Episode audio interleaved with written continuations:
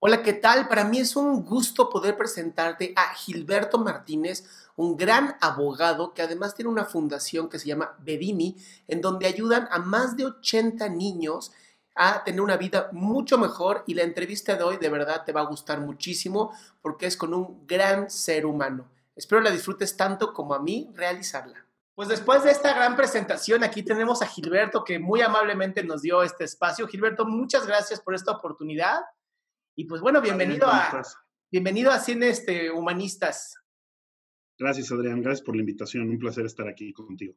No, bueno, el placer de verdad es mío. Este, pues vamos a empezar con las preguntas que son preguntas bastante importantes, ¿no? Esto ayuda a la gente a empezar a entender que se puede tener un liderazgo humanista y no caer en estos eh, liderazgos que ya como son de vieja escuela. Eh, la primera es para mí la importante, que es cuáles son los valores que a ti te mueven. Bueno, yo te puedo decir que, que, de las cosas que más me mueven a mí es la familia. Es irónico, pero algunas personas sabrán, este, yo perdí a mi esposa y a mis hijos en un accidente de, de coche en Estados Unidos hace más de dos años. Y pues ahí toda mi vida cambió y creo yo que siempre le di mucho valor a la familia y siempre le di, eh, siempre fue algo muy importante en mi vida, mi mayor motor pero al mismo tiempo me di cuenta que ese amor y esa unión y ese valor a la familia es lo que te hace vivir posteriormente, ¿no? Eh, yo tuve una desafortunada tragedia, pero al mismo tiempo considero que con base en todos los valores que he tenido durante mi vida, principalmente, te reitero, no sé si llamarlo un valor o no, pero ese amor, respeto y compartir con tu familia es lo que a mí me hizo seguir adelante y siempre me hace pensar en cómo me quieren ver ellos, cómo mi familia, aunque no esté aquí, esté en otros, en otros terrenos, aunque yo digo que están en, en todo momento cerca de mí, este, fue algo que me hizo vivir, ¿no? Yo después de una tragedia volví a vivir por ese amor a mi familia, por ese amor a mis hijos, y considero que que el valor fundamental es el amor, el respeto y la dedicación a la familia. Ok. Ahora, estos, estos valores em, que mencionas, digo, tengas o no ahorita una familia, supongo que alrededor tuyo has hecho pues algún grupo de apoyo, alguna red en la que tú eres, tú aportas, ¿no? Hablábamos de una fundación al inicio de, de la introducción, ¿no? E, e, ¿Esta también consideras que es como parte de una familia? Sí, claro, mira, yo, yo, este, algunas he dado algunas entrevistas por, por la misma la historia que, que, se volvió un poquito viral y yo he, tengo una frase que, que, siempre la digo y digo, yo tenía dos hijos maravillosos y hoy tengo 80 niños, ¿no? No son mis hijos de verdad, pero pues, los quiero y los cuido y los trato de ayudar como si fueran mis hijos.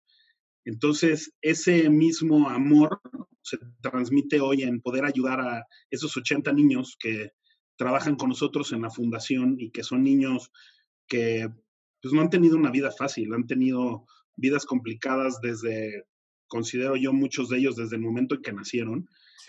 Y entonces eh, yo he tratado de compartir ese amor, esa entrega, esa honestidad a ellos y poder darles herramientas para que el día de mañana puedan ser, en primer lugar, mejores personas, porque como lo hemos visto en nuestro país, pues algunas veces no la está pasando muy bien. Hay cuestiones de inseguridad, hay cuestiones de pobreza, hay cuestiones de falta de trabajo y todo eso, ¿no? Entonces considero yo que a estos niños, por lo menos les estamos dando unas herramientas para que el día de mañana sean mejores personas, sean buenos padres, sean buenos hermanos, sean buenos hijos y principalmente que sean personas honestas sean personas honestas y que sean personas de bien, que eso es lo que, lo que necesita este, este país, ¿no? Sí, totalmente. Ahora, basando en esto, la, la segunda pregunta sería, ¿qué tan importante para ti es el desarrollo personal? Híjole, yo creo que es vital. Este, el desarrollo personal, creo que es un, un concepto demasiado amplio, pero en la forma en, en, que yo lo veo el desarrollo personal, es que abarca diferentes etapas de tu vida tanto el desarrollo emocional, que me parece que es algo muy importante y que al día de hoy, con este encierro que estamos viviendo y con esta nueva realidad que todo el mundo habla, es algo vital, porque yo considero que todos los días, ahora los seres humanos de todo el mundo, porque así no es una cuestión de, de país, sino es una cuestión mundial, nos tenemos que reinventar. Y considero que es, es, fundamental ese desarrollo, ¿no? El desarrollo humano, el desarrollo espiritual, el desarrollo psicológico, en que todos los días de tu vida te trates de desarrollar y trates de ser una mucho mejor persona. Y ese, el ser una mejor persona, creo yo que va muy de la mano con lo que haces por los demás, ya sea por tu esposa, por tus hijos, por tus papás, por tus hermanos o por gente que no conocemos, ¿no? Entonces el desarrollo humano me parece que es algo básico y es algo que nos va a hacer trascender y es algo que nos va a ayudar a que las personas crean más en los seres humanos, ¿no? Totalmente. ¿Cómo, ¿Cómo impulsas este desarrollo en tu equipo, en la gente que trabaja en tu fundación? Bueno, yo siempre les, yo, yo te puedo hablar de que tengo un poquito dos trabajos, ¿no? yo soy abogado, que es donde genero ingresos para poder vivir, y al mismo tiempo hoy soy presidente de una fundación. Pero creo que en los dos lados, eh, lo principal para mí es compartirles el deseo de triunfar y de ayudar triunfar como persona, porque no es una cuestión de ego y no es una cuestión de competencia, sino triunfar como persona, me refiero en el día a día, en esforzarte al máximo, en dar lo mejor de ti.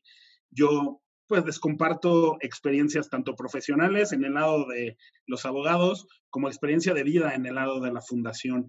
Y los trato en los dos lados de que lo más importante que se consideren parte de un proyecto, que se consideren parte esencial de ese proyecto y que para que funcionen en los dos lados, yo los comprometo y les transmito el amor que tengo por las dos cuestiones para que ellos se contagien de ese amor y al mismo tiempo puedan destacar en sus, en sus funciones, como te digo, profesionalmente como abogado o la gente que nos ayuda en la fundación, que hay sin fin de personas, tanto en el deporte como en la psicología, como en la nutrición, los trato de, de impulsar a que consideren que es un proyecto que es de, no que solo son una pieza, sino como que ellos son las piedras fundamentales de este proyecto y que se la crean sobre todo para que con ese amor, ese cariño y esa dedicación crezca el proyecto, crezca el negocio y todos seamos mejores, ¿no?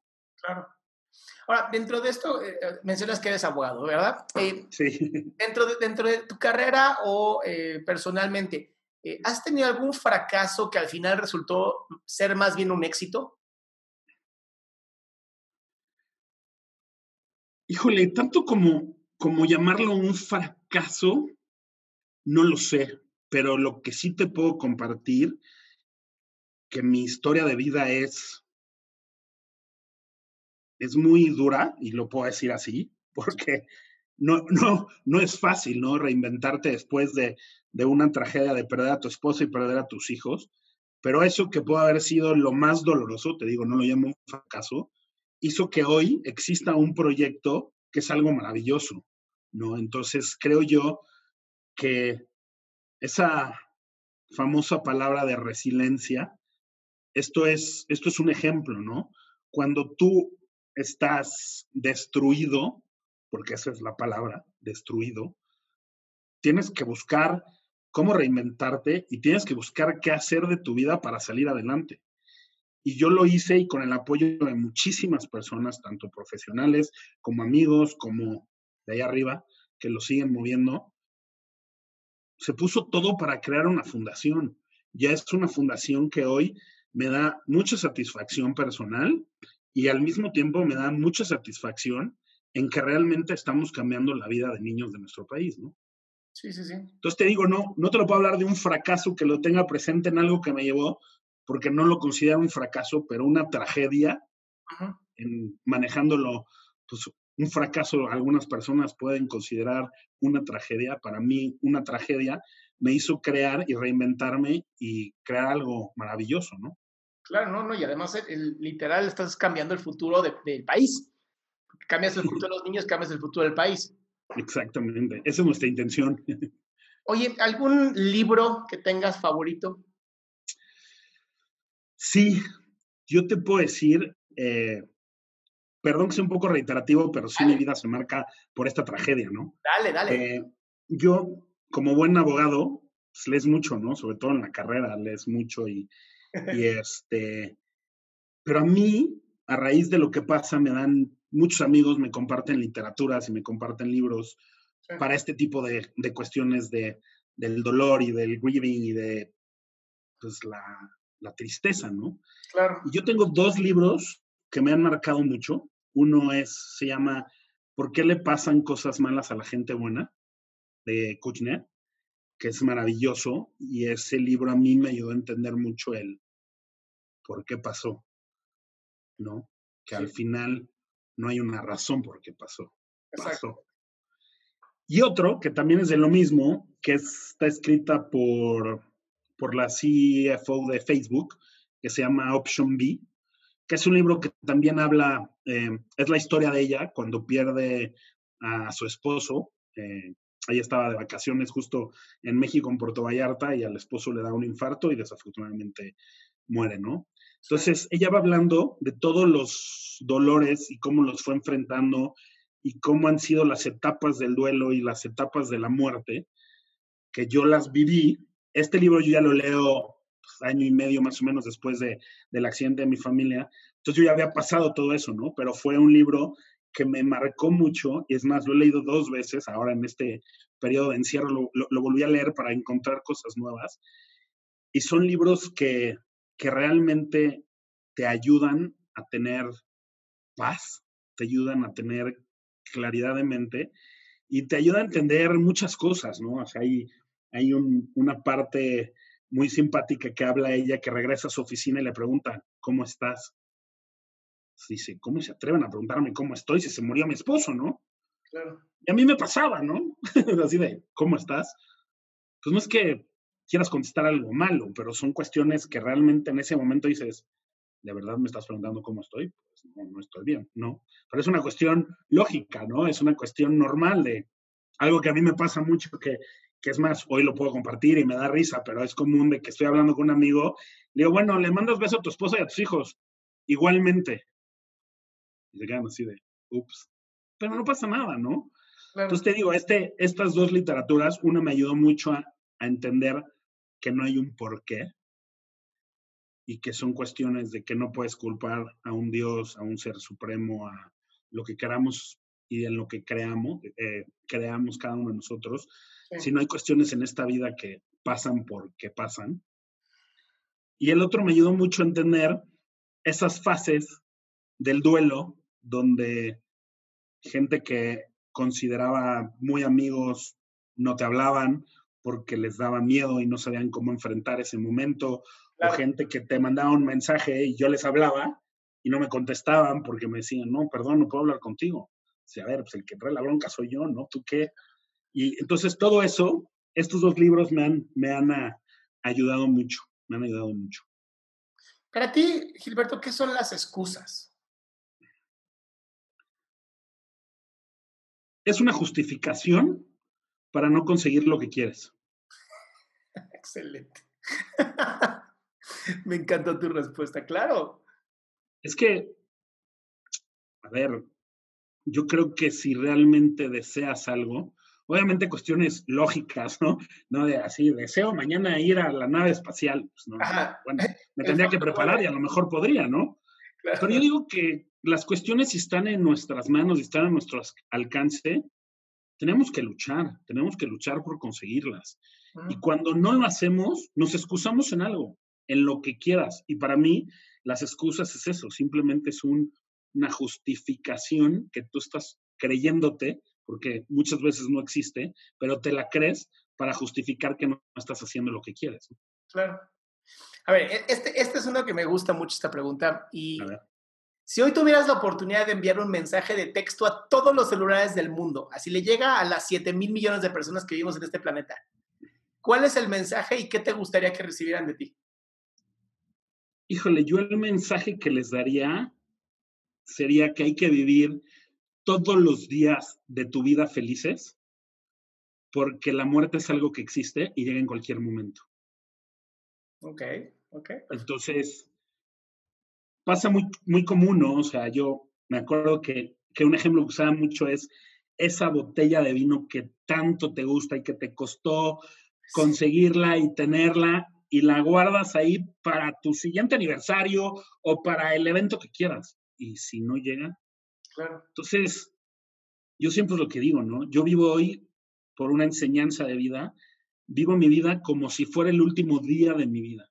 Entonces yo hoy si en la noche me voy a dormir y no me despierto, estoy seguro que el último día de mi vida lo disfruté, fui feliz, tuve momentos malos, pero si tuve momentos malos los asimilé, los dejé llegar, lloré, me enojé, pataleé, la que quieras, pero lo saqué y tengo que seguir porque la vida sigue y la vida se acaba y se va. cuando la vida se va, es algo que aprendes. Desafortunadamente, en una milésima de segundo cambia toda tu vida, la mía. ¿no? Entonces, ese sería el mensaje, ¿no? De que vivan su vida como si fuera el último día de sus vidas y van a ver cómo van a ser más felices y algo muy importante, se van a dejar de preocupar de tonterías. Total. Ahora, esta, pregunta no te, la, no te la mandé, no está en las 21 preguntas, pero creo que es importante porque eres una persona que estuvo en un, en un lugar donde la mayoría de nosotros estamos en algún momento, ¿no? La rutina de la vida de la familia.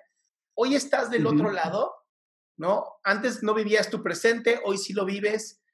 ¿Cuál crees tú que es la razón que tanta gente, por más que lo, lo, escuchamos en radio, lo escuchamos de psicólogos, lo escuchamos, en, lo vemos en películas, que les dicen, vive tu momento, de verdad, no sabes cuándo se te va a acabar, y aún así hay tanta gente que lo sigue ignorando. La primera respuesta que se viene a la cabeza es porque no crees que te va a pasar a ti. Ok, sí, totalmente. O sea, dices, claro. sí, no, pues sí, o sea, sí, no, existe la muerte. Claro que existe la muerte. Pero a ver, yo tengo 43 años, estoy sano, ¿por qué me voy a morir hoy? ¿No? O sea, sí, o sea, yo me voy a morir a los 80, ¿no? Entonces ya me preocuparé más adelante. Pero es algo que no aprendemos hasta que nos toca. Claro. Cuando nos toca y cuando nos da la lección la vida de que sí pasa, es cuando realmente dices, híjole, sí, sí, sí pasa. Y yo te digo y te comparto algo, creo yo, es algo, es una, es una, es una frase muy fuerte y hasta la gente puede decir, híjole, este cuate ya se quedó medio loco. Pero yo te puedo decir que la muerte no es tan complicada como la gente lo cree. Siempre y cuando hayas hecho bien las cosas en vida. Claro. Sí, totalmente. Porque desde el día uno que nacemos, lo único que tenemos seguro es que nos vamos a morir, ¿no? Desde el primer llanto cuando el, el, el, doctor te carga de del vientre de tu madre, en ese momento que respiras, lo único que tienes seguro en ese momento es que algún día te vas a morir. Y todos creemos que nos vamos a morir de viejitos, que ojalá fuera así, ¿no? Ojalá fuera así, de que todo el mundo viviéramos una vida plena, nos desarrolláramos, creciéramos, tuviéramos una vida en paz, fuéramos exitosos y luego en el momento donde ya la vida se está acabando, ¡pum!, se acabara. Pero no pasa eso, ¿no? Tristemente, la vida no está comprada, no sabes cuándo se va a terminar y entonces sí es muy... A ver, esa última no te escuchamos porque se perdió la comunicación.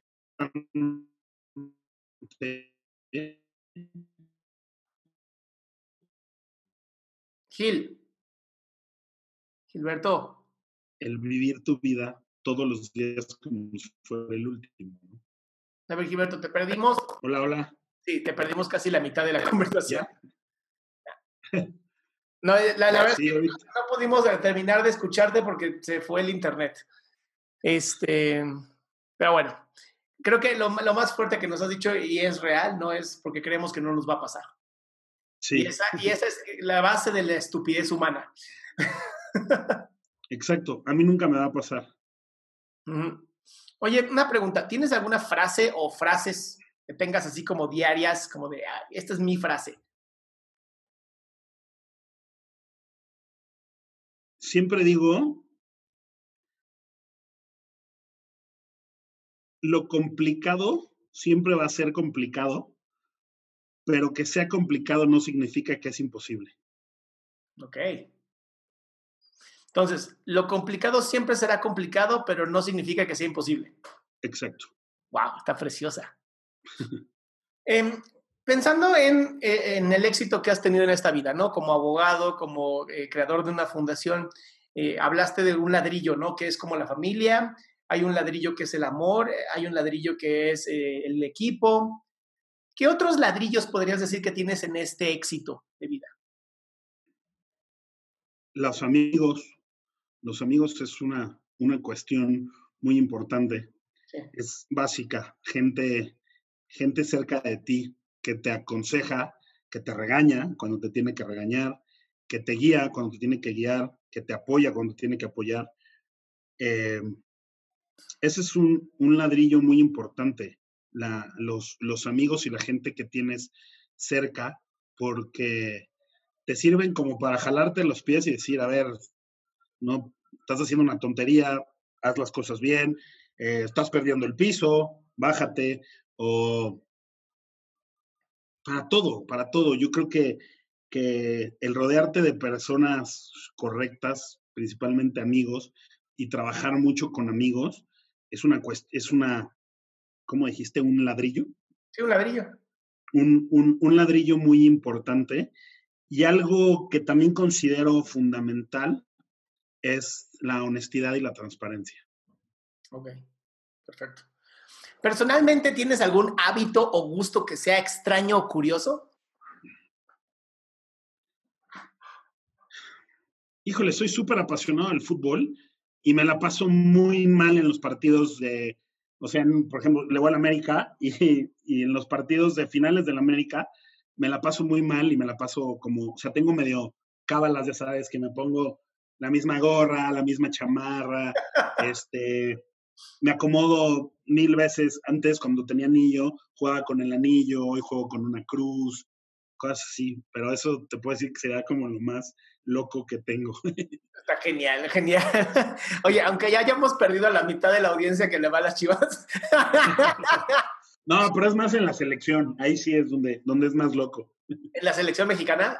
Sí, sí, la verdad que, que, o sea, por ejemplo, cuando yo soy muy, muy de, ir a los mundiales, ¿no? He ido a, siete mundiales, es una pasión. Y pues siempre que vas a un mundial ves partidos de México, obvio, y luego ves otros que no son de México, ¿no? Entonces, si tú vieras la diferencia en cómo disfruto los partidos donde no juega México, a cómo sufro los partidos que son de México, pero bueno, son una cuestión que, que siempre le he dicho, me gustaría que me gustara un poquito menos el, el fútbol. Sí, ya, te imagino perfecto, o sea, como película de terror. ¿Por qué las ves si sufres? Exacto, exacto, exactamente. Oye, Gil, este, en los últimos años, ¿has adoptado algún nuevo hábito que te haya, que te haya traído más éxito? ¿Algún hábito que me haya traído más éxito? ¿Te cuenta así como levantarte más temprano o leer más o algún nuevo hábito? pensar más, reflexionar más. Eso, o sea, suena un poco raro, pero sí, no sé, a lo mejor yo era una persona rara y no lo hacía, pero yo hoy todos los días cuando me voy a dormir reflexiono mucho sobre mi día, sobre qué pasó durante el día, cosas que considero que hice mal, cosas que considero que hice bien, y las que hice mal sí las pienso para no tratar de no repetirlas. Y también pienso mucho en pues, qué son las cosas que me han ayudado a salir adelante eh, para poder compartirlas. Yo ah, en uno de mis proyectos de vida está, quiero hacer una plática, tiene que ser una plática sobre este tema de, de lo que me pasó, porque eh, si el sexo es un tabú, la muerte, créeme que es diez mil veces más. Entonces, este, siempre tengo ese gusanito, ¿no? De dar una plática de, no tanto de solo hablar de la muerte, sino de hablar de cómo superar un problema. Y creo yo, no, no lo sé, porque por lo menos personalmente es, creo que es la peor tragedia que un ser humano puede vivir. Habrá personas que te dijeran, no, pues yo creo que hay otra, muy respetable. Y yo considero que yo me considero una persona común y corriente, como tú y como cualquier persona que nos ve. No creo que tenga un, un don diferente. Entonces yo considero que si yo pude salir adelante de este tema, cualquier persona puede salir adelante de cualquier problema, ¿no? Entonces, todo esto que te digo es porque en las noches reflexiono mucho de qué hice para poder sobrepasar ya sea un obstáculo grande o un obstáculo chiquito, y lo proceso y lo asimilo y digo, ah, esto, esto sirve para, para compartir. Claro. Yo, yo primera fila en esa plática, ¿eh? Gracias. Oye, ya, te diré cuándo. Sí, por favor. Imagínate que em, puedes eh, conocer a estos estudiantes de la carrera de Derecho em, y les pudieras dar hoy un consejo a estos estudiantes. ¿Qué consejo le dirías terminando la carrera de Derecho? ¿Terminando? Si acaban de terminar, ¿qué consejo les dirías? Bueno, en, la carrera de Derecho prácticamente todos, por no decir casi todos, eh, trabajamos ya. es una cuestión común que por ahí de quinto semestre empiezas de pasambre, como decimos nosotros. este, yo les diría que por lo menos hayan trabajado en dos materias, o sea, en dos diferentes áreas del derecho, que yo no lo hice. Yo, gracias a Dios, caí en la primera y me encantó y soy feliz en el área donde estoy. Pero yo sí les diría que trabajaran en dos diferentes áreas del derecho y lo principal sería que toda su vida fueran honrados y que siempre defendieran sus valores. O sea, yo aquí sí es un tema muy subjetivo y yo me acuerdo que en, en, una clase de derecho penal, mi maestro era Juan Velázquez, y me acuerdo que él se presentaba diciendo, a mí todos me pueden juzgar porque he defendido a narcotraficantes, a políticos, todo eso, pero yo hice un juramento que iba a, a defender a la gente y cualquier ser humano tiene derecho a una buena defensa. Yo no comparto. Para mí es muy importante siempre en, en, tu vida profesional, respetar los valores y involucrarte un poquito en el sentido de decir, voy a hablar de un caso muy extremo, yo defendería a un violador. No. Ok, sí, claro, y se vale. ¿Qué les aconsejarías ignorar a estos chicos de derecho? Híjole, a los abogados o a estudiantes que son tres o cuatro años más grandes que ellos, que se consideran que saben de todo porque ya terminaron y están trabajando y te aconsejan cada tontería que la verdad, sí, que lo ignoraran completamente. Que, que ellos aprendan y escuchen de las personas que realmente se pueden, se puede aprender. Un jefe, una persona que puede ser su paralelo, no, no, no necesita ser mayor de edad o con mayor este, rango en, en la oficina, pero sí hay mucho charlatán. Entonces, tener cuidado con esos charlatanes y no creerse todo lo que, lo que venden. Ok. Ahora, dentro de las empresas que tú has conocido o a lo mejor hasta incluso defendido, ¿no?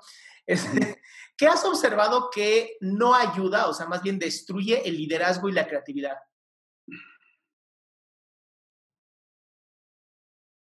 Un mal gobierno.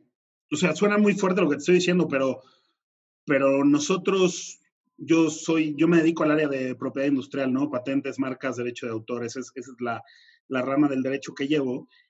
Y nos ha tocado que por una resolución mal de la autoridad mexicana o porque se vendan, que sabes, ese no es un caso personal, pero que hemos oído situaciones de que pues, se vendieron o que el gobierno está poniendo mil trabas, la misma inversión extranjera deja de venir al país y dice, ¿sabes qué? Si yo no puedo registrar mi marca para poder desarrollar un, no sé, voy a decir, un desarrollo hotelero, un desarrollo inmobiliario, este, yo creo que eso sí frena, frena mucho a, las empresas, ¿no? Y, la corrupción. La corrupción sería algo también que, que, destruye y, y, hace que se frenen las cosas. Ok. Ahora, em, cuando estás agotado, cuando ya estás cansado, cuando ya de plano ya no puedes más y todavía te falta concentrarte o te falta tomar alguna decisión. ¿Qué haces para como volverte a energetizar y hacerlo? Yo lo que trato de hacer, cuando ya me siento muy abrumado, me pongo a ver algo de redes sociales, unos 5 o 10 minutos o un video o platico con amigos o me distraigo, me distraigo para que la, la mente se salga un poquito de lo que está, trabaje, trabaje, trabaje, cortar para luego, para luego regresar. O sea, a mí me sirve mucho la, la distracción. Con 5 o 10 minutos de distracción, te digo, lo que sea, una llamada por teléfono, una red social, un video o simplemente bajarte y caminar, con eso es, eso es algo que a mí me sirve. Ok, ya última pregunta. ¿Qué es para ti ser un líder humanista?